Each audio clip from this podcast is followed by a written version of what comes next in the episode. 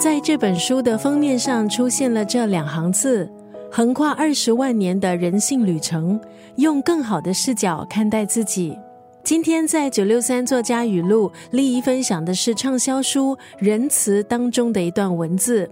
这本书是罗格布雷格曼的著作，书名两个字：仁慈，人类的人，慈悲的慈。一项调查显示，百分之九十七的人认为人性自私又贪婪。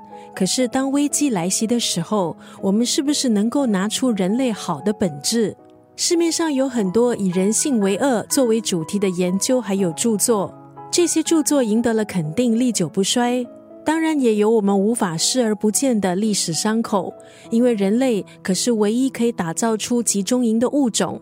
加上社交媒体新闻的推波助澜，人性的丑恶似乎是洗刷不掉的烙印。但是这本书《仁慈》的作者罗格在书中以扎实的理论、生动的叙事为人类进行平反。今天在空中就要分享这本书《仁慈》当中的这段文字：世界远比我们想象的美好，真正的威胁是我们对于自己太悲观。如果你曾经对人感到灰心，这本书应该可以为人性的光明扳回一局。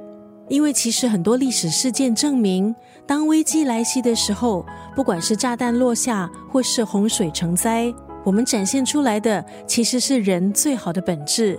所以，或许是应该换个视角来看自己了。今天在九六三作家语录分享的是罗格布雷格曼的著作《仁慈》当中的这一段文字。世界远比我们想象的美好，真正的威胁是我们对于自己太悲观。